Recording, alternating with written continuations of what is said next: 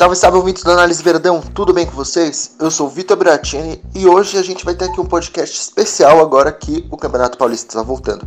Nós falaremos aqui do jogo entre Palmeiras e Corinthians, porém com um convidado especial de fora que eu já já vou apresentar. Primeiramente, apresentar já aqui os que vocês já estão acostumados, Matheus Moreira. Fala, meus amigos, é, é um grande momento, né, a gente está gravando esse podcast, porque finalmente a gente vai ter o futebol de volta. É claro que não nos da melhor forma possível, né? Diante dessa pandemia aí, né? Mas, pô, logo com o derby é motivo para a gente ficar ansioso e tudo mais. E aí a gente chamou esse convidado aí para discorrer um pouco mais sobre o Corinthians. É, e a gente também vai falar um pouco mais sobre o Palmeiras e, e vamos lá. Também estou aqui com o Júnior Almeida. Fala, ouvintes do Nós Verdão. Aqui para um podcast pré-derby, a volta aí do futebol já voltamos com o, o grande clássico do Brasil e trouxemos um convidado aí conhecido de longa data, do Matheus, também conhecia ele. E vamos para cima. Espero que vocês curtam bastante a conversa, o debate e que possa acrescentar algo aí para vocês. Isso aí. E agora apresentar o nosso convidado especial, o Yuri Medeiros do SCCP Scouts. Ele torce para o time rival, mas vai ajudar aí a dar um panorama sobre essa partida. Fala aí, Yuri. Opa, olá gente. É, primeiro agradecer aí o, o, convite que vocês fizeram. A gente está sempre aí acompanhando a Análise Verdão faz um tempo. É uma das inspirações do, do SCP Scouts. Então, agradecer o convite. Vamos falar desse do derby, né? O maior clássico do Brasil. O futebol vai voltar logo com ele. Então, acho que tem muita coisa legal aí pra gente falar dos dois times, né? Isso aí. Bom, já vamos começar isso aqui, começar esse papo. Primeiro, depois de tanto tempo sem os times jogarem, é, faz, se não me engano, quatro meses que as equipes não entram em campo. O que, que a gente pode esperar desse jogo? Que a volta já vai ser um clássico. Bom, a, primeiramente eu acho que a, do Palmeiras a gente pode esperar. É, na, na verdade, a gente nem dá para conseguir fomentar alguma coisa, porque com a perda do Dudu, né, a, a, a Palmeiras perde o seu principal jogador, sua principal referência técnica, e e aí a gente não consegue imaginar mais ou menos como o, Luxemburgo vai fazer, porque o, o, Dudu era ali a principal peça para fazer esse 4-2-4 funcionar, que era o que o Luxemburgo testou, estava né, colocando em campo antes dessa parada. E então eu acho que a gente fica com uma incógnita na cabeça, porque a, a o, o Luxemburgo ele testou algumas outras formações antes dessa parada, que foi o, 4-2-3-1, tanto na Florida Cup contra, tanto quanto contra o, o São Paulo, por exemplo. Ah, contra o Ituano, o Luxemburgo colocou um 4-3-1-2, né, ali simulando um, um losango. Ah, e contra o Santos também um 4-3-3. Então ele praticamente usou quatro formações durante esse tempo. Então, com a saída do Dudu, é, é difícil a gente imaginar o que, que ele vai colocar em campo. Eu já passo a bola para o Júnior para saber o que ele acha porque eu imagino que ele jogue com o 4-3-3, mas eu já passo a bola pro Júnior para ele dizer aí o que, que, ele acha.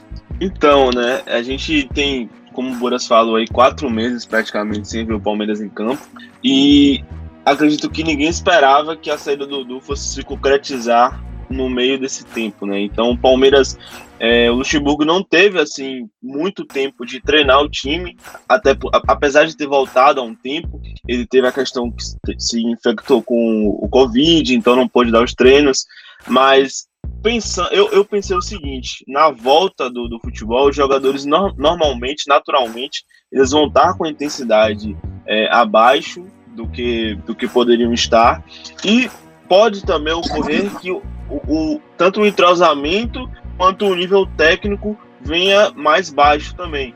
Então eu creio que o, o Luxemburgo, principalmente se tratando de um derby, como, como é o Palmeiras e Corinthians, e o peso que ele tem, não, não, não, não acredito que o Luxa ele tentaria colocar algo que ele não vinha utilizando no time do Palmeiras, porque talvez seja mais complexo. Então eu imagino que ele vai tentar replicar a forma como o time jogava com a menor perda possível. E aí, na minha cabeça, vieram duas ocasiões. Ou ele coloca algum dos, do, algum dos atacantes com maior criatividade para fazer a função do Dudu, aquela função que ele fazia ali circulando, ou ele pode também vir com um time um pouco mais consistente no meio de campo E aí colocaram o Patrick de Paulo, o Bruno Henrique e talvez o, o Gabriel Menino, né? Tem que ver também como vai estar o Ramires. E aí acredito que se o Ramires estiver 100%, ele deve colocar o Ramires. Eu acredito que o Luxemburgo não deve fugir disso. Ou ele coloca algum substituto imediato para o Dudu tentando simular o que o Dudu fazia, ou ele preenche mais o meio campo e aí tenta é, uma forma que ele já vinha fazendo. Não acredito que o Lucha vai tentar criar, desenvolver uma nova forma no time do Palmeiras nessa volta aí, já em um derby, um derby tão importante. Uh, bom, sobre o que esperar do jogo, eu acho que a gente pode esperar uma partida bem ruim, para falar a verdade, porque a gente está falando de um tempo muito grande de inatividade. É claro, os jogadores treinaram em casa, é, eles voltaram a treinar no, no CT recentemente, mas eu acho que isso pode pesar a questão no condicionamento físico. Uh, vai ser o primeiro jogo oficial do retorno. Então eu acho que isso para ambas as equipes, eu acho que vai ter essa defasagem. Eu, eu concordo com, com o Júnior, que ele tocou nesse ponto também. Uh, falando um pouco sobre o Corinthians, uh, bom, vai ser um Corinthians de baixas, né? Primeiro por aí. o Vitor Cantilho foi dia diagnosticado como positivo para Covid. Provavelmente não vai jogar as duas partidas que restam no Paulista. Pedro Henrique foi negociado com o Atlético Paranaense, Richard também foi, foi emprestado para o Atlético. Uh, o Jô provavelmente não vai ser inscrito para o Paulista, não vai dar tempo. São baixas, uh, que pelo menos a do Cantilho vai ser uma baixa enorme para o clube, porque eu considero ele junto com o Fagner, que aí o Fagner eu posso falar mais para frente. Para mim são os dois melhores jogadores, assim, com certa folga do time. Então, eu acho que vai ser isso. A gente pode esperar para mim um jogo abaixo tecnicamente por causa dessa questão do tempo de parada. A questão campo ela perde relevância a partir do momento que vai ser sem torcida. Então eu acho que a gente pode esperar isso. São, vão ser equipes modificadas, né? O Palmeiras, vocês já falaram, teve a negociação do, a negociação do Dudu e outros nomes também que podem não jogar. Então eu acho que infelizmente vai ser um derby uh, tecnicamente falando, meio, meio abaixo do que a gente está acostumado. Bom, agora passando um pouco adiante pro que as equipes já fizeram ao longo do ano, o que, que vocês viram assim de falhas em ambos os times, assim, nos poucos jogos que a gente teve, né? Isso lá no começo do ano, que a outra equipe pode acabar se aproveitando? Bom, ah, no caso do Palmeiras, é, tem alguns pontos negativos que ficaram bem claros, né, antes dessa parada. É, eu vou citar alguns aqui que eu, que eu me recordo ah, e também dei uma olhada um pouco antes. Tem a questão da circulação de bola. Eu acho que a circulação de bola do Palmeiras até a parada era um pouco lenta. É, tinha uma dificuldade principalmente para sair ali do, do, da defesa para o ataque, né? Porque tava sendo até fácil encaixotar essa, essa, essas dupla de meio campistas que ficava ali, normalmente Bruno Henrique e o Ramires, ou Bruno Henrique e Patrick. É, então Palmeiras estava com dificuldade nesse sentido. Ah, outro ponto também que eu vejo que o Palmeiras, e aí, né, assim, já, já né, no caso do, do, do Thiago Nunes, é, caso o Thiago Nunes consiga exercer uma pressão ali na, na saída de bola do Palmeiras, talvez a gente possa ter um pouco de dificuldade. Quanto a, a, a outra coisa também que estava um pouco complicada era do espaço mal ocupado com esse sistema que o Luxemburgo estava usando. Ah, tinha um espaço muito grande entre a defesa e o ataque, e, e, isso foi bem claro, tanto que o Luxemburgo até mesmo falou que tinha que corrigir isso em coletiva. Ah, o Palmeiras ele subia, né, para marcar em cima, né, com, com, os quatro atacantes ali na frente e a defesa não acompanhava muito. Então acabava que gerava um bloco ali é, é, de espaço muito grande para o adversário explorar. Isso é muito perigoso no caso do Corinthians, que tem algumas peças que podem explorar muito bem esse espaço. Além disso, também tinha a questão do pé de pressiona, que funcionava bem no ataque quando é, jogava ali o Dudu, o Luiz, o William e o Rony, que são quatro jogadores que pressionam bastante a defesa adversária, só que do meio para a defesa já não funcionava tão bem, justamente porque tinha essa questão do, do espaçamento que rolava ali no meio, e também tinha a situação onde é, é, tinha o caso do Ramires, que não tinha uma força física para poder é, pressionar logo após perder essa bola, então, tem, são algumas coisas que eu me recordo aqui nesse momento e que o Palmeiras já tinha esse problema. Claro que, né, repetindo o que foi dito já, é difícil a gente pensar sobre como o Luxemburgo vai jogar, se ele vai é, é, é manter essa ideia, Mas o que o Palmeiras apresentou e que tinha de problemas antes da parada, não, algumas coisas que eu lembro são essas coisas. É, o Matheus foi alinhado com o que eu penso também do Palmeiras, apesar de eu ter conseguido assistir menos jogos que ele esse ano por problemas pessoais, por questões pessoais mesmo de logística. É, os jogos que eu consegui ver foram nesse, nesse sentido mesmo, você tendo algumas dificuldades com a lentidão de Ramires, você tendo alguma no início também, né, teve a dificuldade com principalmente o Felipe Melo, com a adaptação dele como zagueiro. Lembrando que há quatro meses o Felipe Melo ele não joga como zagueiro também. Então você pode imaginar que ele possa sim estar desacostumado a exercer essa função, porque já, ele estava num processo de progressão, de desenvolvimento na, no conceito dele, né, na, na questão do jogador, do entendimento dele da posição, que você faz um corte abrupto nessa evolução, então possa ser que ele volte aí com algumas é, algum um nível técnico até abaixo também, a, até mesmo dos outros jogadores por ele estar fazendo, por ele estar em uma, uma posição que para ele é nova esse ano.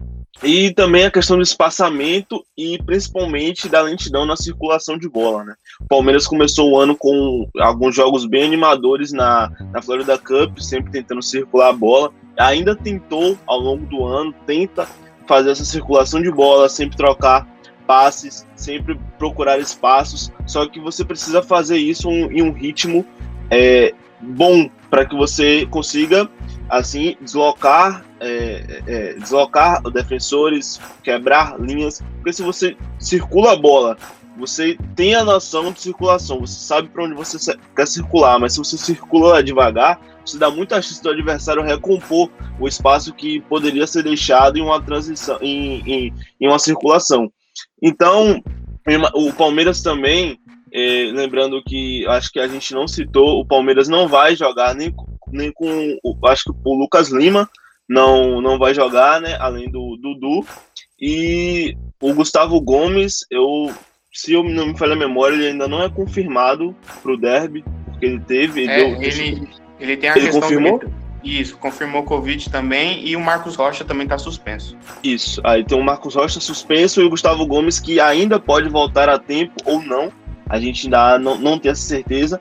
A questão do embrólio judicial com o Rony deve ser resolvida, segundo os advogados, ele vai estar em campo contra o Corinthians. Então acredito que o, o tendo em vista como o próprio Yuri falou que o Corinthians vai estar com a zaga desfalcada, vai jogar com o Danilo Avelar, provavelmente, como zagueiro. Vai ter. Não tem também o Cantilho, que é um jogador que faz uma, uma saída de bola muito boa no, no Corinthians. Ele dá um ritmo muito bom ao Corinthians. Então, acredito que a baixa do Cantilho. É claro que é um, por um motivo que ninguém gostaria que ele tivesse, mas para o Palmeiras vai ser bastante positivo, é, principalmente tendo em vista a, a, a intensidade que ele pode ter no time. Acredito que o maior perigo, o maior a maior questão que a gente tem que tomar é, cuidado é justamente como você falou, a circulação de bola e a saída de bola também. Eu não, nesse caso, eu não colocaria o Ramires para jogar contra o Corinthians, principalmente devido à pausa.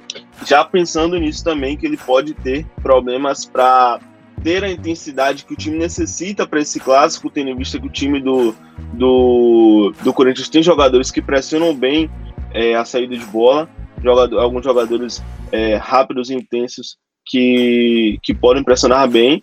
E acho que a presença, a gente poder contar com o Vinha, o Vinha alguns jogos não, não pôde atuar, vai ser um ótimo alento aí, já que a gente ao longo do ano sofreu com algumas atuações individuais do Diogo Barbosa. E aí eu acho que o Palmeiras ele deve se atentar a isso, mas é, acredito que ajustadas essas questões, a gente deve ter um jogo mais tranquilo. E você, Yuri, o que, que você tem a falar sobre o Corinthians, sobre esse clássico?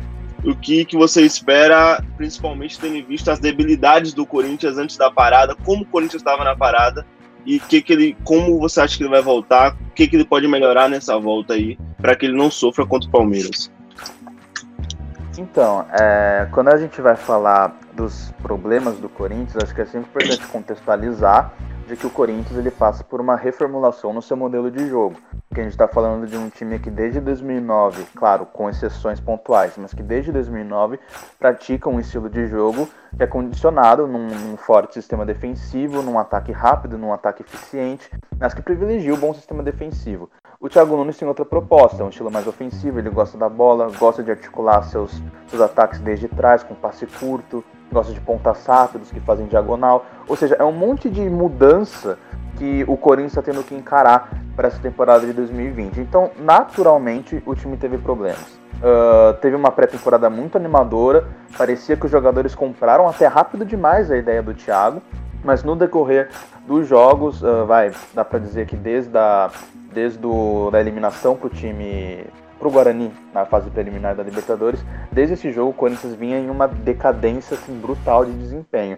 Sobre os problemas que a gente pode apontar do time, eu acho que um grande problema é a transição defensiva.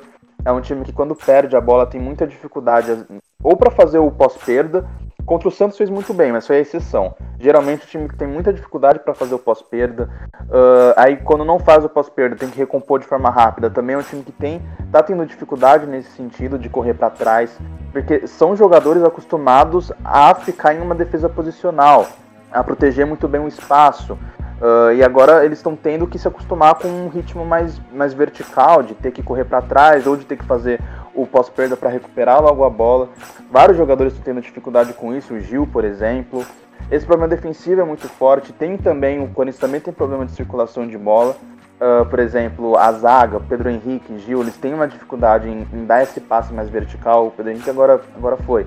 Mas o Gil, principalmente, tem essa dificuldade em dar esse passe vertical, em quebrar linhas adversárias. Isso fica praticamente a cargo do Cantilho e do Camacho. Se eles são bem vigiados, os zagueiros não conseguem fazer essa função. Então prejudicou muito a posse de, a, a construção de, ofensiva do Corinthians desde, desde a defesa. Uh, acho que um, um ponto também que para mim é crucial, que é uma das minhas principais, ou talvez a minha grande crítica ao Thiago Nunes, é a função dos pontas no Corinthians. Uh, o Corinthians geralmente ele joga, por exemplo, você tem o Ramiro como ponta direita, que ele se lesionou logo no início da temporada. Mas o, o Ramiro faz muito bem essa função de centralizar, como ele já fazia no Grêmio. Um ponta que centraliza e abre espaço para o corredor, para o lateral direito passar. Mas na ponta esquerda, tipo, não faz muito sentido. O Thiago Nunes ele tá insistindo na ideia, ou insistia na ideia, de centralizar o ponta esquerda para também abrir esse corredor para o lateral esquerdo. Só que tanto o Janderson, tanto o Everaldo, são jogadores que não têm físico para fazer essa função, de atuar, uh, uh, receber essa bola de costas, fazer o giro, para se associar. Eles não têm essa característica. São jogadores de velocidade, de abrir o campo. E o Thiago Nunes tem feito isso, eles centralizam eles. Já teve jogos que os dois jogaram centralizados, né? Que o Ramiro se lesionou, jogava o Janderson e o Everaldo. Os dois centralizavam e foi uma tragédia. O Corinthians perdia muitas bolas no meio campo, cedia transições ofensivas.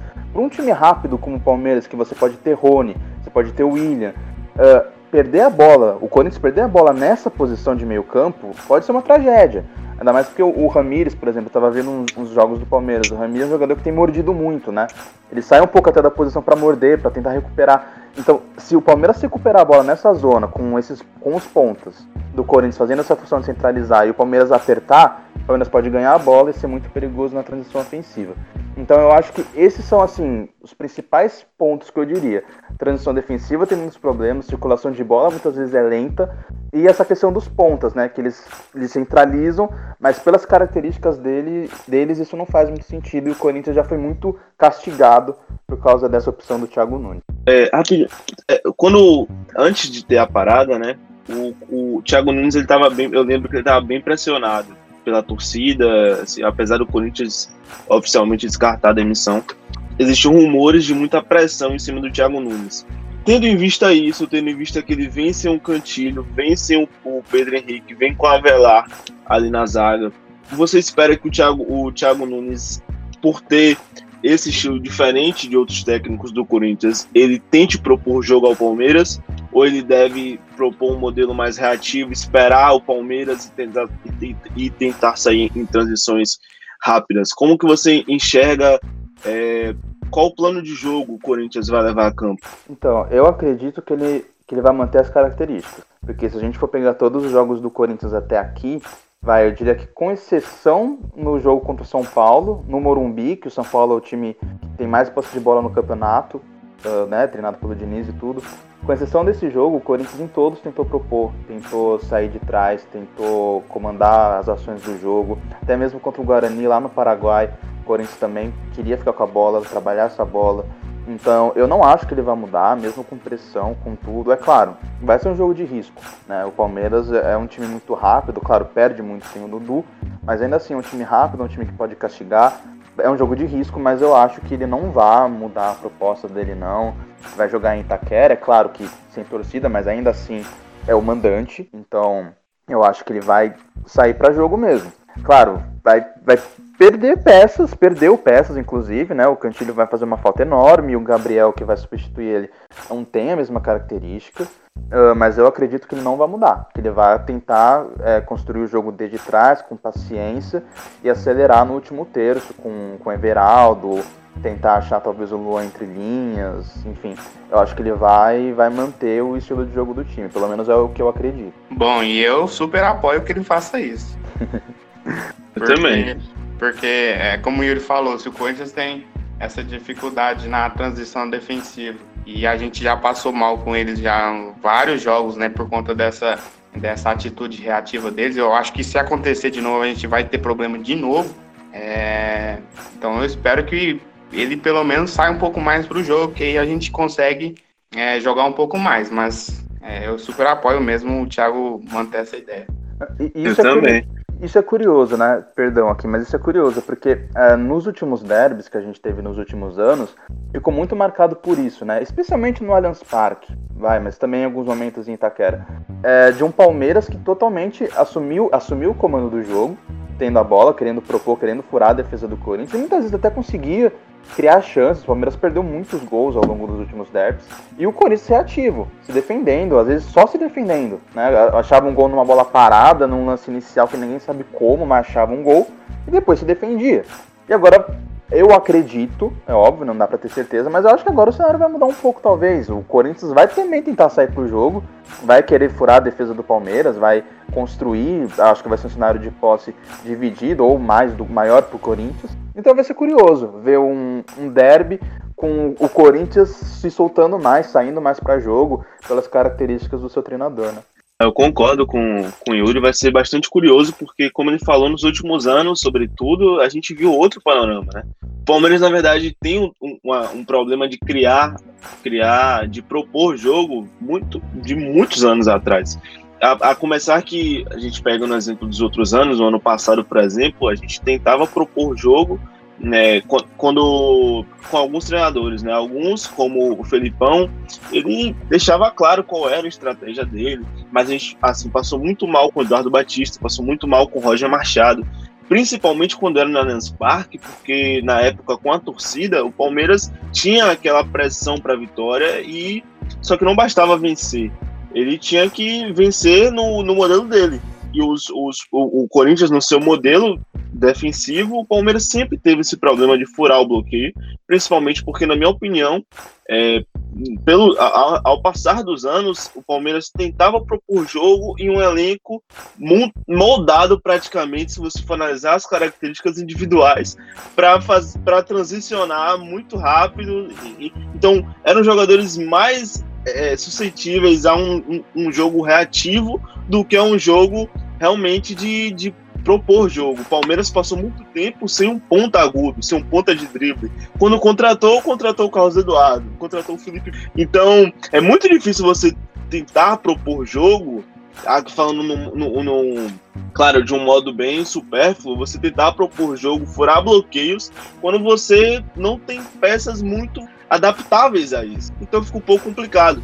E a questão do. Porque eu falei que eu também concordava com o Matheus, é porque, por, até pelo, Palme pelo Corinthians, na verdade, tá tentando implementar, desenvolver esse sistema aí, erros acontecem. Então, a transição, provavelmente, como o Yuri já vem falando, que é um problema do Corinthians, pode ser que também seja no derby. E por ele estar em Itaquera, eu também acredito que ele vai propor jogo. Então, quando a gente fala de de um time que vai propor, e quando você propõe, querendo ou não, você está mais suscetível a deixar espaços na defesa. Com a transição que o Yuri já falou, que por diversas vezes foi falha. E você tem jogadores rápidos, como é, o Rony, como a gente não sabe se o Verón pode jogar também, como o Gabriel Verón, mesmo sendo Dudu, para mim é um cenário é, animador e até que é, tira um pouco assim a pressão de cima do Palmeiras. O Palmeiras nos últimos anos sempre tentou propor e sempre foi com a pressão e com o encargo de propor o jogo, de ditar o ritmo.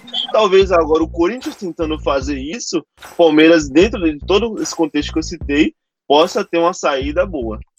É verdade. E, e, o pior é que nos últimos anos, é, quando o Palmeiras, quando o Palmeiras não estava tentando, né, um modelo de, de, de posse ou de, de um jogo mais apoiado, como foi o caso do Roger Machado, a gente era meio obrigado ainda assim a, a, a algumas vezes é, propor o jogo, né? Caso até mesmo do, no, do Palmeiras no comando do Filipão. Então, é, é, nesse cenário mesmo de, de, de, talvez a gente poder aproveitar esses jogadores rápidos um pouco mais, um pouco mais de espaço, talvez seja um cenário um pouco mais é, é, é favorável ao Palmeiras do que nos últimos anos. E eu tava querendo saber aqui do Yuri, é, que, como a gente tava falando, né, que o Cantilho não vai jogar, o que, que você imagina, Yuri? A saída de bola do, do Corinthians, eu imagino que o Cantilho fazia uma função muito muito fundamental ali. Você acredita que o Gabriel, que a gente do Palmeiras já conhece, que não é, não, não tem uma saída de bola muito, não é o forte do Gabriel a saída de bola. Ele que vai, vai, vai ser responsável ali por iniciar a saída de bola, por começar ela, ou você acha que a saída de bola vai ficar mais encarregada com o Camacho? Então, é, essa é uma boa questão, né? Porque, por exemplo, só, só passar o número aqui do cantilho que eu tô louco para passar, porque assim, é um absurdo. O Cantilho, ele é o, o, líder em bolas longas certas por jogo no campeonato. Ele tem uma média de 7 bolas longas certas por jogo. Ele é o desafogo do time na saída de bola, né? Porque assim, é claro, o Camacho, ele tem uma função muito importante, já meio que entrando na sua pergunta. O Camacho costuma ser esse cara que recua mais já fez saída de três com o Camacho centralizado, uh, porque ele tem esse bom primeiro passe, tem até um, um, bom passe em geral mesmo. O Camacho é um jogador de recurso técnico. Mas o Cantilho, ele é o cara que ele verticaliza, né? Ele faz a inversão, ele é um cara que tem uma iniciativa, ele pressionado, ele não sente a pressão.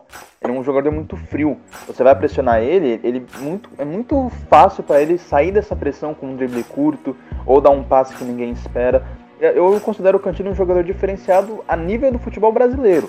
Uh, então, assim, esse é o tamanho do impacto da ausência do Cantilho.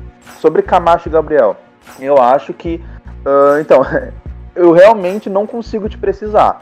Porque o normal seria o Camacho recuando mais. Porque o Camacho tem mais qualidade na, na saída do que o Gabriel.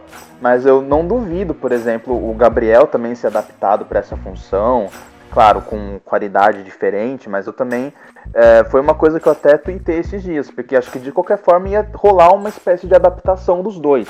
Um dos dois vai ter que se adaptar. Ou o Camacho jogar mais adiantado, ou o próprio Gabriel ter que fazer essa função mais sequada, uh, que ele não está tão habituado. O Gabriel é um jogador que teve dificuldade nesse início de ano, no jogo contra a Inter de Limeira, em questão de posicionamento e tudo mais. Como você falou, ele não é conhecido, a sua grande virtude não é saída de bola. É claro, eu não acho que ele tem um passe ruim. Por exemplo, ano passado a gente tinha o Ralph e o Gabriel. Perto do Ralph, o Gabriel é o Sérgio Busquets. Mas agora a gente falando, a gente falando numa, por exemplo, nessa, nesse caso de Camacho e Gabriel, é, fica em aberto mesmo, assim. Eu, eu acredito que ele vai ainda recuar um pouco mais o Camacho para fazer essa saída. Mas tá, é uma, é uma dúvida que, que eu tenho para esse retorno do Corinthians. Você não acha que assim existe uma chance de talvez ele lateralizar um pouco mais a saída com o Fagner? Então, acho que não, porque aí talvez até esteja adiantando um pouco a, a, pauta que vai ter, a questão que vai ter, mas é que o Fagner ele é muito importante avançado. O Fagner uhum. com o Thiago Nunes está exercendo uma função praticamente assim de ponta. De ponta. Ele está sendo muito mais ofensivo, dando amplitude, dando profundidade. É uma grande válvula de escape do time é o Fagner. E pela esquerda a gente provavelmente vai jogar com o Sid Clay. Eu enxergo que é um jogador que tem características semelhantes. É diferente do Piton. O Lucas Piton é um jogador mais associativo, ele não vai tanto para a linha de fundo. Agora o Sid Clay não, o Sid Clay ele é mais, já jogou de ponta no Atlético Paranaense, um cara que vai para vai ataque. Então eu acho que ele vai manter esse sistema de são, vão ser dois zagueiros, um volante mais recuado para qualificar essa saída e um outro dando opção uh, em um dos lados do campo para dar essa opção para o primeiro volante. Aí tem o Luan, que é um cara que ele ficou marcado no Grêmio jogando entre linhas, mas no Corinthians ele recua bastante. Inclusive é um ponto questionável que muita gente questiona. Ele recua bastante, então seria mais um para ajudar nessa saída de bola. As laterais, eu acredito que os dois laterais vão avançar bastante. Show. Ah, cara, eu tô muito hypado pro, pra esse derby. Sendo muito sincero, eu tô muito hypado porque, como a gente tem falado aqui, é um derby muito diferente de tudo, cara, de tudo dos últimos anos é muito diferente. É um Corinthians tentando fazer uma coisa totalmente diferente. É um Palmeiras também em um, querendo ou não, com o Luxemburgo em um contexto diferente e vindo de um contexto totalmente diferente de tudo que a gente já viveu. Então, assim, a gente pensa que o Yuri acha que o, o Corinthians pode é, tentar propor o jogo, a gente tem um Palmeiras que também tenta propor o jogo, você tem o Corinthians sem um, um, o, o principal cara da saída de bola, você podendo ter um Gabriel que como a gente, como o Yuri falou, não tem uma, um passe ruim, mas que assim, você pode pensar em uma forma de pressionar ou de encaixotar aquela saída ali, seja com o Gabriel ou com o Camacho, por, por eles não serem especialistas em fazer aquilo como cantilho. O, você vai ter o Danilo Avelar também jogando como zagueiro. É, o Yuri pode falar melhor, mas eu imagino também que ele deve ter uma certa dificuldade. Eu acho que não é tão fácil a transição da lateral para a zaga. Tem que ver também como o Danilo Avelar tá. O Palmeiras, sabe, é um, um, clássico assim muito, talvez nos últimos anos o clássico mais imprevisível, pelo menos eu enxergo desse modo.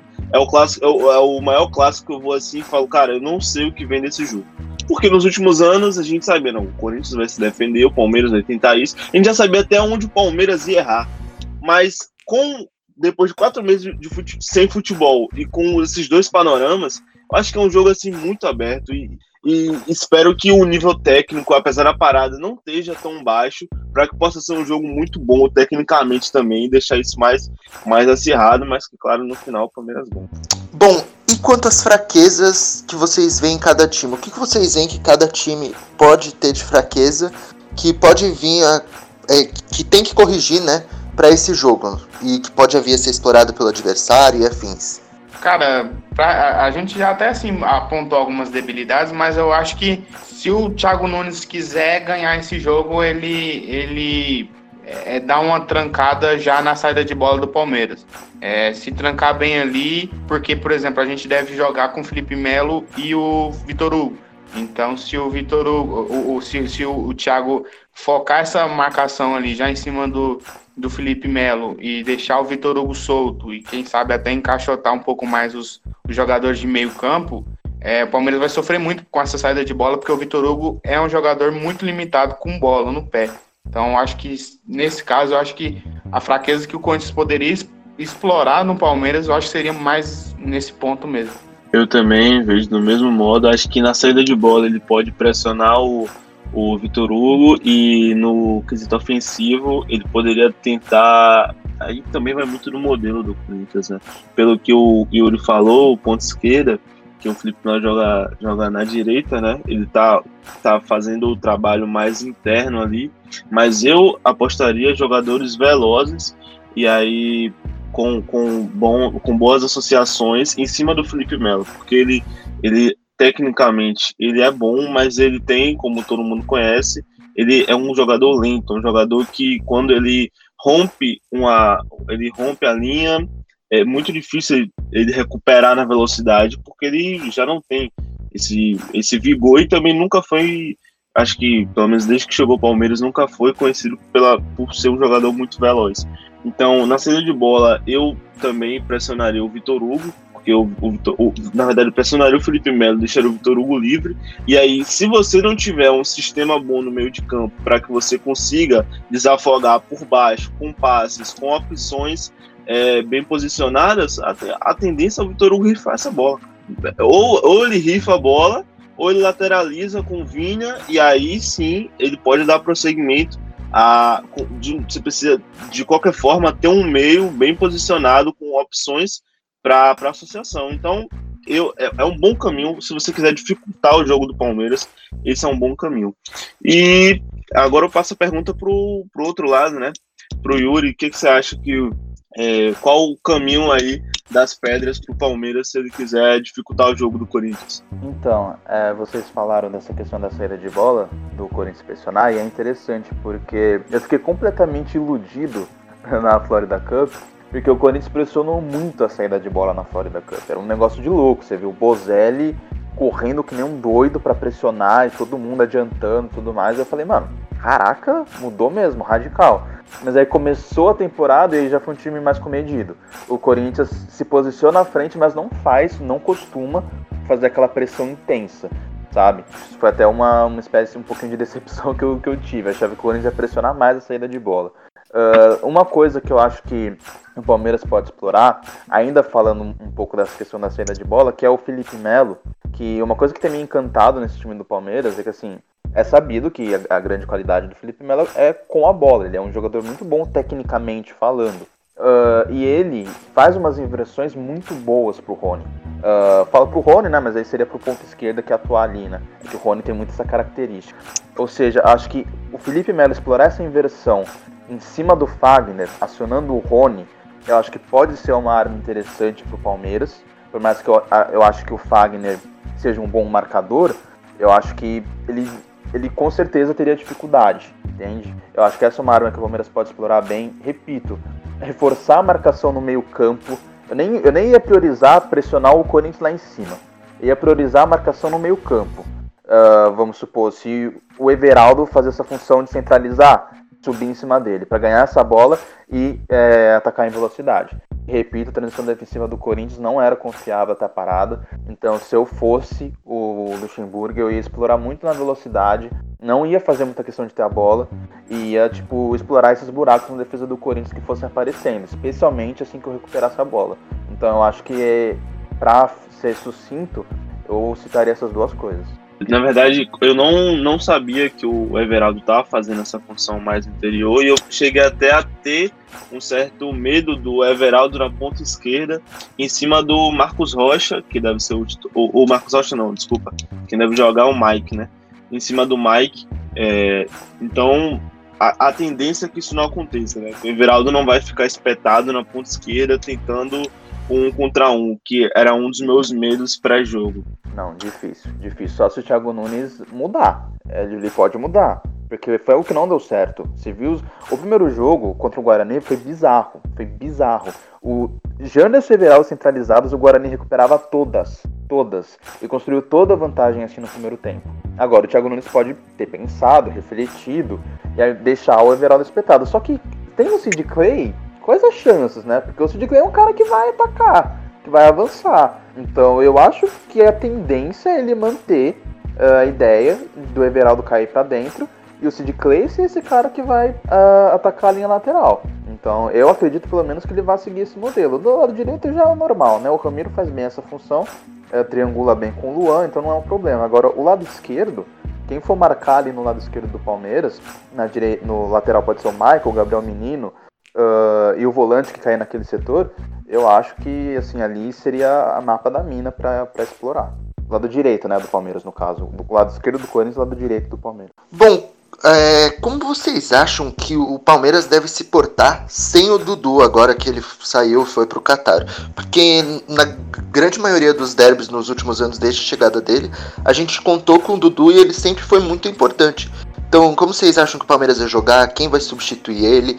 Qual vai ser a nova função desse jogador? Enfim, tudo aí que envolve essa saída do Dudu e o possível papel que ele teria nesse jogo, falem aí. Bom, eu, eu imagino sinceramente é, que o talvez o, o, Luxemburgo, o Luxemburgo, né, coloque o, o Rafael Veiga para jogar nesse jogo. Ah, é, eu não acho que ele vai arriscar o Gabriel Verão, pelo menos não no início do jogo. Eu imagino que com, com, com, com o Rony disponível, é, jogue, ele joga com três atacantes. É, e aí o Rafael Veiga ou fazendo essa função de, de meio mais, mais avançado, ou até mesmo ele fazendo a trinca de meio campo com o Bruno Henrique e o Ramires, né? Que provavelmente deve jogar também. Então eu acho que ele vai fazer isso. Eu, assim, eu não, eu não, não discordaria muito dele. É, eu falo até que ele vai fazer isso porque normalmente é o que tem falado os setoristas, né? Mas eu não discordo muito da, dessa ideia, caso ele realmente cumpra isso. É, acho que o Zé Rafael faria seria melhor nessa, nesse, nesse jogo, porque o Zé Rafael é um jogador mais combatente, né? Ele tem mais força física, tem uma marcação muito melhor. A gente sabe que a, a, o Zé Rafael, desde que chegou no Palmeiras, é, é meio que até comum ele terminar o jogo com mais desarmes da equipe. Então eu, eu sinceramente colocaria ele por isso. Mas a ideia do Rafael Veiga não é, é, é ruim, porque o Rafael Veiga pode pausar o jogo, né? Normalmente seria o Lucas Lima nesse caso, só que com, com a, um, como ele testou para positivo, né, no Covid, é, o, o, o, Rafael Veiga então deve fazer essa função. Então, é, é, eu acho que deve ser mais ou menos por aí que o Luxemburgo deve fazer. E, enfim, não, não tem muito nem como questionar isso, né? É, talvez ele altere isso durante o jogo, não sei se ele volta até para a ideia dos quatro atacantes, colocando o Veron. Mas, é, cara, a gente tem agora uma vida sem Dudu que era totalmente imprevisível. É, é, é difícil imaginar isso antes da, da, da pausa, né? Então, boa sorte para o professor para encontrar uma solução. Mas a gente tem um elenco que, que, que não tem uma referência técnica né, para substituir, mas tem muitas opções para alterar nessa, o sistema e tudo mais. Eu também, eu, eu, concordo com sua visão. Eu acho que eu, eu, escolheria o Zé Rafael dentro de todo esse contexto. É, o Lucha é um cara que gosta muito de lançar moleque, né? Ele lançou, assim, pelo menos nos últimos trabalhos, ele lançou no, no Vasco até por necessidade bastante. E eu acho que ele vai tentar segurar o Veron, porque a gente sabe como é a torcida do Palmeiras, né? A torcida do Palmeiras apoia a base, apoia, mas se você bota um Veron e o cara tem um erro grave ou tem uma falha grave, perde um gol cara a cara, sabe? É, é, é complicado. Então, eu acredito que ele deve segurar um pouco mais o Verón. Iniciar, eu iniciaria com o Zé Rafael porque eu vejo o Zé Rafael mais versátil. O Zé Rafael no Bahia ele jogava na ponta esquerda, ele combatia muito, ele roubava muita bola. O Zé Rafael, se não me falha a memória, quando ele veio para o Palmeiras, ele tinha média de quase 3, era 2 ponto algo, é, é, é quase 3 roubadas de bola por, por jogo, ele tem um físico bom para marcar, ele tem um físico bom para. É, tipo, é, ele tem físico bom e tem intensidade para recompor. Então, seria um jogador mais interessante para mim do que o Rafael Veiga. Acho que, como até a gente tem essa questão do Corinthians propor, o Palmeiras, a gente não sabe como vai ser, o Corinthians também tem essa, essa incógnita. Eu acho que o jogador mais maleável para qualquer uma das situações seria o Zé Rafael. E eu iniciaria com ele, apesar que no, ele vinha bem ao longo do ano fazendo outra função, muitas vezes, né, de segundo volante. Mas eu, eu, eu colocaria o Zé Rafael ali e aí eu queria até, antes de, de passar para o Yuri, perguntar para você, Matheus, com, com, se você pudesse escolher agora, se for escolher os 11, você é o técnico, você vai escolher os 11 do Palmeiras contra o Corinthians. Qual seria seu time? Do, do, tudo, do goleiro ao centroavante, qual seria? Bom, no gol, né, não tem nem como conversar, mas na direita o Mike, né, justamente para poder é, para evitar a gente colocar o Gabriel Menino ali, até queimar ele, a gente sabe que a torcida do Palmeiras é um pouco complicada em relação a isso. Uh, Felipe Melo e o, e o Vitor Hugo. Uh, Felipe Melo, justamente pela capacidade dele do passe, do lançamento, ele pode é, criar alguma situação de ataque num, num simples lançamento ou numa virada de jogo, né? Na esquerda, claro, o Matias Vinha. Uh, faria trinca de meio campo, né? Com Bruno Henrique, com Patrick de Paula e o Zé Rafael. E aí na frente o Rony, o Luiz Adriano e o William. Eu também, eu também iria nesse mesmo. Eu pensei que você ia botar o Veiga, e aí eu ia discordar contigo no Veiga só. Mas, assim, que eu, que eu colocaria outro, né? Então, meu 11 eu acho que eu nem preciso repetir. E então, e... então quer dizer que, que tu tava querendo armar uma, fazer uma armadilha aí pra mim, só porque eu gosto do Veiga. Ah, nada disso. Eu sei que você, apesar de você ser o número 1 um do Veiga, não era esse o intuito, não. Até porque eu gosto do Veiga também. Tem gente, muita gente não gosta, mas eu também gosto do Veiga. Só que é, nesse jogo eu iria com o Zé Rafael, acho que o Veiga ainda tá. Eu vejo o Veiga um ou dois degraus abaixo do Zé Rafael, em vários quesitos, até mesmo de entendimento de time, de, de utilização no time, na verdade.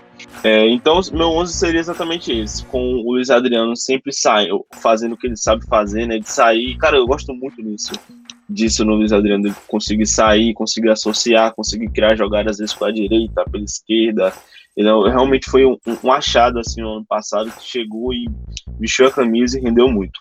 É, acho que agora passar a bola para você, Yuri. Qual, primeiro, é, como você imagina que a saída do. Porque assim, muitos clássicos o Palmeiras teve ao, ao, longo dos anos, né? Teve um nível técnico baixo em outros jogadores e quem puxava todas as ações ofensivas era o Dudu. Era um jogo até assim muito desgastante do Dudu, porque eles ficavam extremamente sobrecarregados. Até pela pressão anímica, muitos jogadores assim passavam a bola do tipo Dudu, vai, você resolve, você faz. E então, acho que depois de tanto tempo, acho que o, o Fagner ali pode vai ter um pouquinho do desafogo do Dudu, mas em comparação a gente também tem outros jogadores agora que a gente não tinha nos outros anos. Como que você vê essa, essa saída do Dudu, claro, né, da, da, da, visão do Corinthians, como isso pode ajudar, ou será que você acha que com o Rony não muda muita coisa? E qual seria seu, seu 11 inicial aí do Corinthians desse derby? É, sobre essa questão do Dudu, eu como corintiano fico muito feliz que ele não vai jogar, porque por questão de característica, né? Além, óbvio, ele, é, ele era a referência do Palmeiras, tecnicamente falando, isso há uns bons anos, né? Não só nos clássicos. A regularidade do Dudu impressionava, isso é um fato. Uh, mas questão de característica, né? Porque vocês falaram, não, o Zé Rafael, o Lucas Lima, Rafael Veiga, o Dudu, ele é um cara que pode fazer múltiplas funções dentro de campo, né? Ele pode ser um cara associativo, ele pode ser um cara que vai buscar o arranque, ele pode ser um cara que vai aparecer para finalizar. Ou seja, ele jogando né, como uma espécie de falso 10, como ele vinha jogando, eu acho que isso potencializava muito o futebol dele. Eu tava gostando do Dudu com o Luxemburgo, né? Tem muito debate sobre onde ele deve jogar, tem que jogar na ponta, pode jogar por dentro, não. Eu acho que o Dudu é um cara muito completo. E era, tava legal uh, ver ele jogar no Palmeiras nessa função.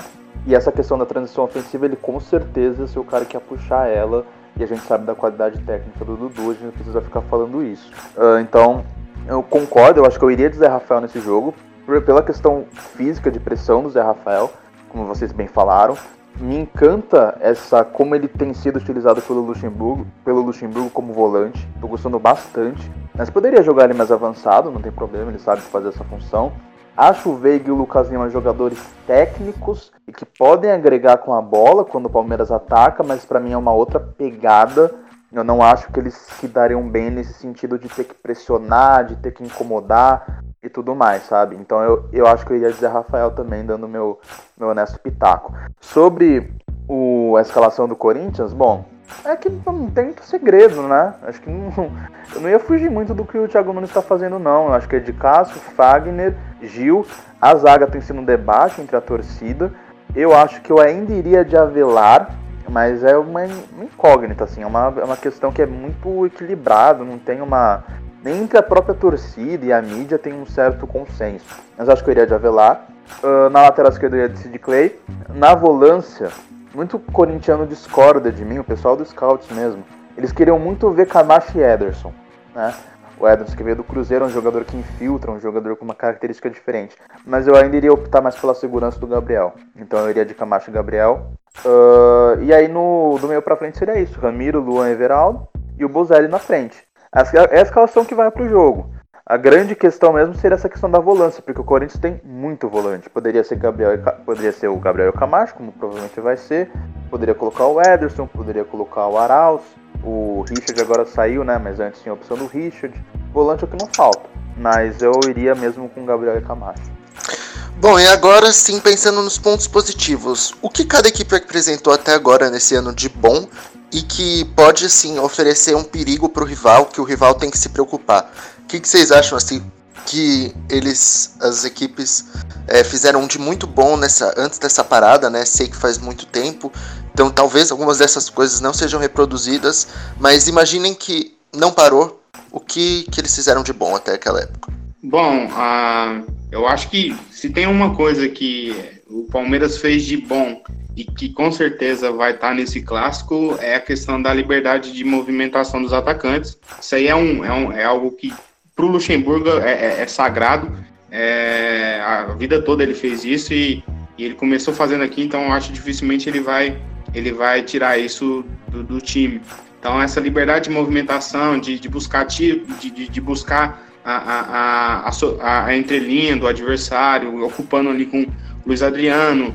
É, como a gente tem dois laterais muito físicos, que é a questão do Mike e do, do, do Matias Vinha, e até engraçado, até quando a gente não, não usou é, é, laterais físicos, né, que é no caso do, do, do Marcos Rocha até, é, é o lateral que ocupa a linha, né, na, na faixa lateral mesmo, porque os pontas caíam para dentro. Então, acho até mesmo que isso deve se manter para esse clássico, então, é, essa questão do corredor, a questão da ocupação entre linha, a questão também da libertação, a, a libertação não, liberdade de movimentação é, no ataque, isso deve se manter com certeza. E, cara, a, a, talvez até mesmo aí, dependendo da situação do jogo, caso o, o, o Luxemburgo opte por usar a, os quatro atacantes novamente, tem a questão dele sobrecarregar a, a defesa adversária, né, para criar situações de um contra um. Então, acho que são essas questões que, que tinha de positivo antes da parada.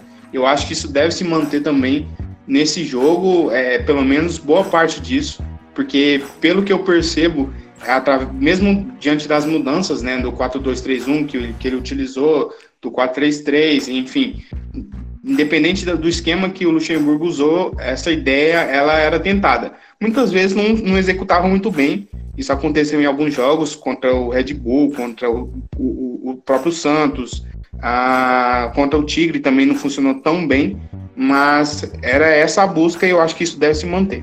Eu também acredito nesse, vou muito por esse caminho. Acho que eu perguntei até mais cedo no, no grupo, no nosso grupo, para pra galera qual era o melhor jogo do Palmeiras no ano e foi praticamente unânime, foi unânime, que o melhor jogo foi o Palmeiras e o Palmeiras e Guarani, né, do Paraguai, que o Palmeiras venceu por 3 a 1 E lá foi um jogo onde, apesar de ser um pouco um jogo é, um pouco mais atrás, foi um jogo que o Palmeiras conseguiu ter essa, essa fluidez ofensiva, a gente conseguiu ter o Luiz Adriano até marcando três gols, mas associando bastante.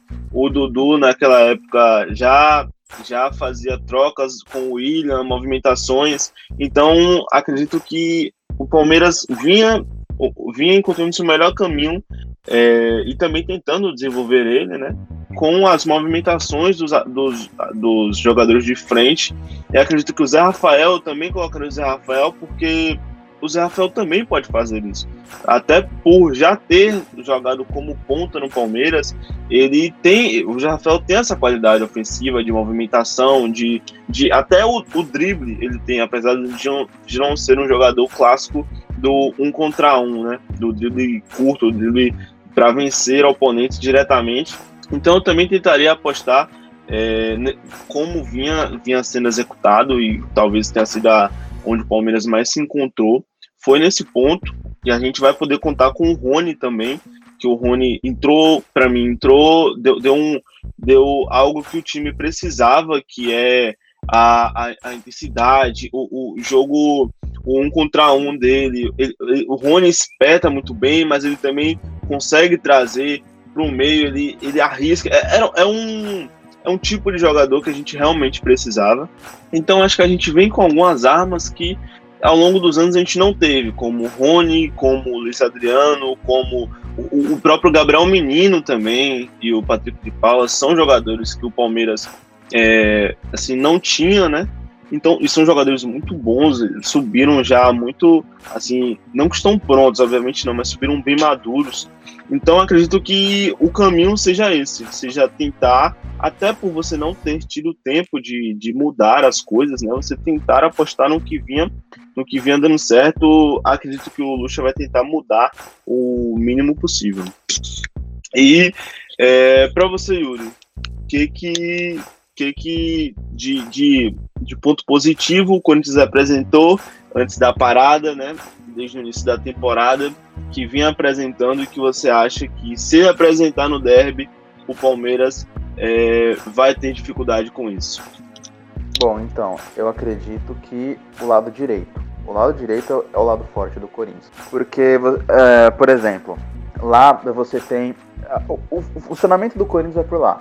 Porque na época, na época, quando o, com o Cantilho em campo, a grande jogada do Corinthians, que o Corinthians conseguiu construir superioridade contra o Santos, que levou perigo contra o São Paulo, nos jogos contra o Guarani, era a inversão do Cantilho. O Cantilho ele se posicionava como um volante pela esquerda, o Corinthians concentrava homens na esquerda e o Cantilho fazia a inversão longa para o Fagner atacar. E era uma dor de cabeça para lateral esquerda, porque o Fagner faz uma excelente temporada. É o melhor início de temporada do Fagner em não sei quanto tempo. Isso porque ele é um jogador regular. Mas só para vocês, terem no... vocês terem uma noção. O Fagner ele é o líder de assistência do campeonato, ele tem quatro. Agora falando do Corinthians. Ele é o líder em passes para finalização, líder em cruzamentos certos, líder em desarmes e líder em interceptações. Até nos números defensivos, o Fagner tem, tem se, uh, se sobressaído. E pelo lado direito é onde ocorre a superioridade do Corinthians. Claro, a gente está falando de um jogo que a gente não vai ter cantilho, então isso já impacta. O Gabriel ou o Camacho, quem for fazer essa função, tem que ter qualidade no, na invertida, tem que ter qualidade no lançamento. Tendo isso, o Corinthians conseguindo manter minimamente isso, pode dar muito trabalho para o setor esquerdo do Palmeiras, com o Vinha, que eu considero um excelente jogador, inclusive defensivamente, ofensivamente, mas provavelmente vai ter seu grande desafio ah, desde que ele chegou, ter que conter com essa subida do Fagner. Uh, pelo lado direito também você tem o Ramiro, que vinha sendo os melhores jogadores do time até se lesionar. Ele se lesionou cedo, se não me engano, na terceira rodada do Paulista. O Ramiro vinha sendo destaque, porque ele dialoga muito bem com o Luan. Repito, o Luan ele tá se movimentando muito, né? Ele tá fazendo até uma função diferente do que ele fazia no Grêmio, mas eles se entendem muito. Quando eles se aproximam, trocam passes, isso, né, obviamente, vem desde os tempos de Grêmio. Então, quando o Luan cai por esse setor também com o Ramiro, você ainda tem o Fagner, que dá essa opção mais ofensiva, é ali que o Corinthians constrói sua superioridade. Eu acho que, assim, esse é o, grande ponto de vantagem, assim, que o Corinthians pode ter no derby, eu imagino. A questão da saída de bola, repito que teve problemas, mas vai, que dá para falar que o time consegue ter um jogo mais apoiado, consegue trabalhar mais essa bola para fazer as inversões. É um time que nos seus melhores jogos da temporada foi bem, foi bem. O jogo contra o Santos, o Corinthians foi muito bem. Então você tem um Bozelli que sai bastante da referência, abre espaço, é uma referência técnica da equipe, é o artilheiro da, da equipe na temporada com seis gols. Então, assim, eu acho que o Corinthians tem armas para machucar o Palmeiras. É, é claro, se a gente fazer uma análise individual e até coletiva, eu vejo o Palmeiras acima. Se fosse para apontar um favorito pro derby, eu apontaria o Palmeiras. O que também é ruim pro Palmeiras, porque a gente tá falando de derby, né? Uh, mas eu apontaria o Palmeiras. Mas eu acho, acredito que essas armas do Corinthians, especialmente o lado direito do campo, é, é, assim, é o grande ponto pro Corinthians machucar o Palmeiras. Acho que, como você citou, vai ser bem curioso esse embate aí do Fagner com o Matheus Vinha. Porque há um bom tempo o Palmeiras não tem um, um jogador tão técnico ali na lateral esquerda que consegue apoiar e consegue defender também com qualidade com o Matheus Vinha. Então, acho que vai ser bem interessante analisar como vai ser o comportamento do Fagner diante disso, né? Que a gente sempre teve o Diogo Barbosa, que apoiava muito e marcava mal, ou Vitor Luiz, que marcava forte, segurava e não apoiava tanto. Então, acho que esse embate com, com o Matheus Vinha vai ser bem interessante. É porque você tem os dois lados, né? Porque assim como o Fagner é, é muito forte pela direita atacando, o Vinha também pode machucar o Fagner, o Rony nesse setor pode machucar o Fagner, então eu acho que essa faixa de campo vai ser muito interessante de acompanhar no derby, dos dois lados até eu diria. Exatamente, exatamente. A gente vai ter esse confronto aí e, e também, se você for pensar o Corinthians, você tem na esquerda um Sid Clay que apoia muito e o Marcos Rocha que é, também, também geralmente apoia. Então, como que vai ser? Você tem outro lado também com o Fagner, que vai muito o Vinha nos jogos comuns do Palmeiras. O Vinha também apoia muito. Então, assim, acho que vai ser o embate dos laterais ali, sobretudo o, a lateral esquerda, né, do Palmeiras e a direita do Corinthians, com Fagner e Vinha. Vai ser um debate bem interessante, um debate individual bem interessante aí pra gente observar no clássico. Pra gente encerrar essa edição do podcast, eu queria que vocês palpitassem em qual vai ser o placar dessa partida aí. Vai lá, Matheus, começa com você.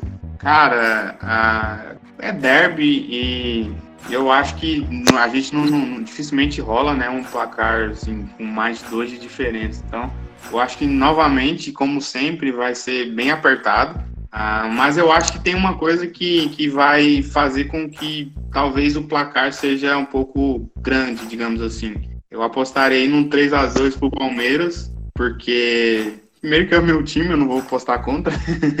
mas também tem a questão que, por conta da parada, eu, e, e, por conta também de ser dois times que podem, em transição, é, é, fazer alguns gols, eu acho que dificilmente a gente vai ter tipo um a um ou sei lá, um jogo assim mais, mais sem, com poucos gols. Eu apostaria num, num jogo com muitos gols e um 3 a 2 pro Palmeiras. Eu acho que acho que vai ter isso, mas eu não aposto isso em tão larga escala. Acho que assim vai ser um primeiro um início onde os, os times vão se estudar bastante para saber como cada um vai se portar. E eu acredito que vão haver falhas defensivas, vai, as, as transições vão machucar bastante ambos os times, mas eu aposto um 2 a 1 para o Palmeiras.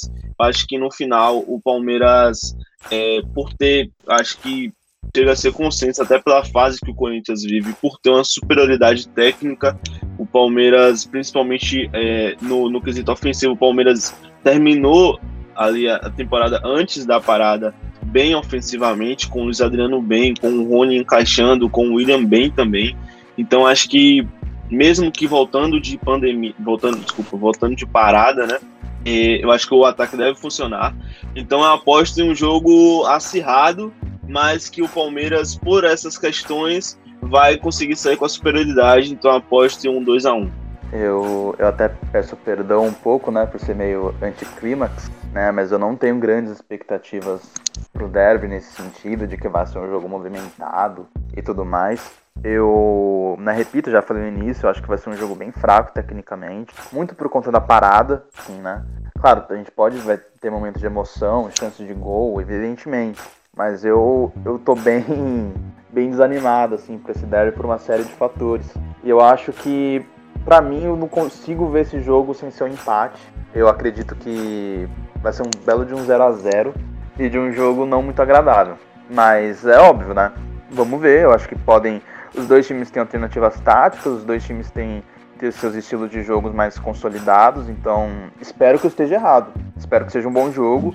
Espero que tenha, tenha vários gols e, óbvio, espero que o Corinthians seja vencedor. Né? Só, só uma curiosidadezinha: é, na contagem oficial tá empatado, né? Então quem vencer esse clássico aí toma a frente, né?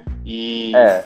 faz muitos e muitos anos que o Palmeiras estava à frente, então depois dessa, desses últimos três anos bem bizarros, a gente tomou esse empate aí. Então quem vencer toma a frente na, no histórico do clássico. É, o, o, Palmeiras oficialmente não conta, né? Esse, é, esse, eu acho que são esse, três partidas que, é, que o Palmeiras... Teve torneio, é, é, torneio início tudo mais, tem toda essa discussão. Uh, então, o, o, Corinthians, ele contabiliza é, com o que está empatado, 127 127. E se eu não me engano, eu acho que até vejo mais veículos que também contabilizam essa, essa, esse registro, né? Que estaria empatado, né? Enfim. Mas é. é. realmente, se a gente for pensar por esse lado, vai ser um talvez o confronto do desempate, né? É, eu até, eu até assim mencionei como oficial justamente porque a gigante maioria, né, contabiliza sim, dessa sim. forma. Bom, amigos, por hoje é só, porém, é, não é só esse podcast aqui que a gente vai lançar em parceria com o SCCP Scouts essa semana, não. Também vai ter um texto é, pré-jogo produzido em parceria entre as duas equipes que vai estar disponível lá. A gente vai compartilhar ao longo dessa semana. E é isso aí, é programação super especial nessa aí volta de futebol com o Derby aí. Podem ter certeza que o conteúdo vai ser muito bom. Eu sou o Vitor Bratini, estava aqui com o Matheus Moreira, que agora vai falar uma programação nossa também, né, Matheus? É, é, isso aí, Buros. A gente vai ter uma programação um pouco mais é, cheia, né? Já nessa volta. Acho que a ansiedade já é grande e juntando o clássico a gente acaba produzindo um pouco mais. Então, já deixando de aviso, nessa segunda rola uma live do Amit 1914 e a gente vai estar participando. É, na terça, tem, além do, do, do, texto com a galera do, do Scouts, ah, também tem uma live que a gente vai participar à meia-noite na Web Rádio Verdão. E na quarta a gente já sabe como é que é, tem, tem o, o Alvarez lá representando a gente na Web Rádio Verdão também. E além disso, a gente vai fazer já a gravação do podcast no pós-jogo, para que na quinta já, já, já, já esteja liberado para todo mundo. Na sexta-feira a gente é, vem com a live, né? Nossa live do Análise Verdão mesmo, para a gente estar tá comentando tudo que vai acontecer depois desse clássico e, e os demais assuntos que surgirem. Então fiquem de olho e e muito obrigado ao Yuri, né, pela participação. Gostei muito desse podcast, ficou muito bacana. Então, é, também sigam eles lá. É bom que a, a, a trazer gente de fora, mesmo que seja de outro clube, é interessante porque a gente se torna cada vez mais informado em relação a outras equipes. Querendo ou não, por mais que a gente seja palmeirense, é, é saber dos nossos rivais é importante também para a gente estar tá ligado é, no que vem por aí, né? Então, meu muito obrigado a todos e um grande abraço. Também agradecer aqui a participação do Júnior Almeida. Valeu, Júnior. Valeu, Buras. Valeu, Matheus. Valeu, Yuri. Obrigado de verdade por estar tá fazendo essa collab aí com a gente. Um amigo do análise aí da, de muito tempo. Um cara muito gente boa e tenho certeza que agregou muito ao debate. Espero que vocês tenham é, entendido nossas opiniões, nossas visões e tenho certeza que se você escutar até o final, é, você vai ter um pouquinho do gosto já, nem que seja um pouco do gosto de saber de como vai ser esse derby através do Yuri e também um pouquinho através da gente do Palmeiras. Então é isso, sigam o análise nas redes sociais, sigam no Instagram, assistam as lives, a gente está investindo bastante em lives no, no YouTube, a gente está tentando, pensa em colocar a live como regular, mas isso, claro, depende da reação de vocês, do, do feedback de vocês. Sexta tem live, assistam a live, nos sigam, comentem, nos acompanhem. E aí, forte abraço. E agradecer aqui também o Yuri Medeiros do SCCP Scouts. Muito obrigado, Yuri, por participar aí do podcast aí desse é, desse podcast especial na Volta pro Futebol. E divulga aí as suas redes sociais, enfim, pro pessoal aí te seguir, mesmo se sem torcedor do outro time. Tenho certeza que uma galera vai querer te seguir, porque você manja muito. Bom, muito obrigado, pessoal, todos vocês pelo podcast. Agradecer de novo o convite. Foi muito legal bater esse papo. Eu acho que esse tipo de discussão que a gente teve sempre agrega demais a gente acha que esse é o objetivo de perfis como análises, como scouts, fugir do debate comum, aprofundar, trazer informação e conteúdo para quem consome é, os nossos conteúdos, né? E bom, uh, fica o convite para você que é palmeirense ou não, seguir lá os Scouts, arroba Scouts em todas as redes sociais. Claro, né? Eu tô em território, entre aspas, inimigo, mas eu acho que é, é legal por causa, justamente por causa disso, né? A gente não vai focar em questões fúteis, em questões rasas, a gente quer informar e a gente tenta fazer o nosso trampo da melhor forma possível, então acho que vale a pena dar uma conferida. O meu arroba no Twitter é arroba Yuri Medeiros13, para quem quiser me seguir por lá. E, bom, mais uma vez, agradecer a todos vocês e que na quarta vença o, vença o melhor. E, ah, rapidinho, no Scouts também, é, vocês já falaram do texto, vai ter um texto especial que o Análises vai estar ajudando. E também vai ter uma cobertura muito especial do Derby. A gente vai falar muito de Palmeiras também. Fazer umas análises do Palmeiras, enfim. É, vai ser uma cobertura até quarta muito da hora mesmo. Então fiquem ligados. Valeu e forte abraço. Muito obrigado a todos que ouviram o podcast até aqui. Nos siga nas nossas redes sociais e até a próxima. Tchau, tchau!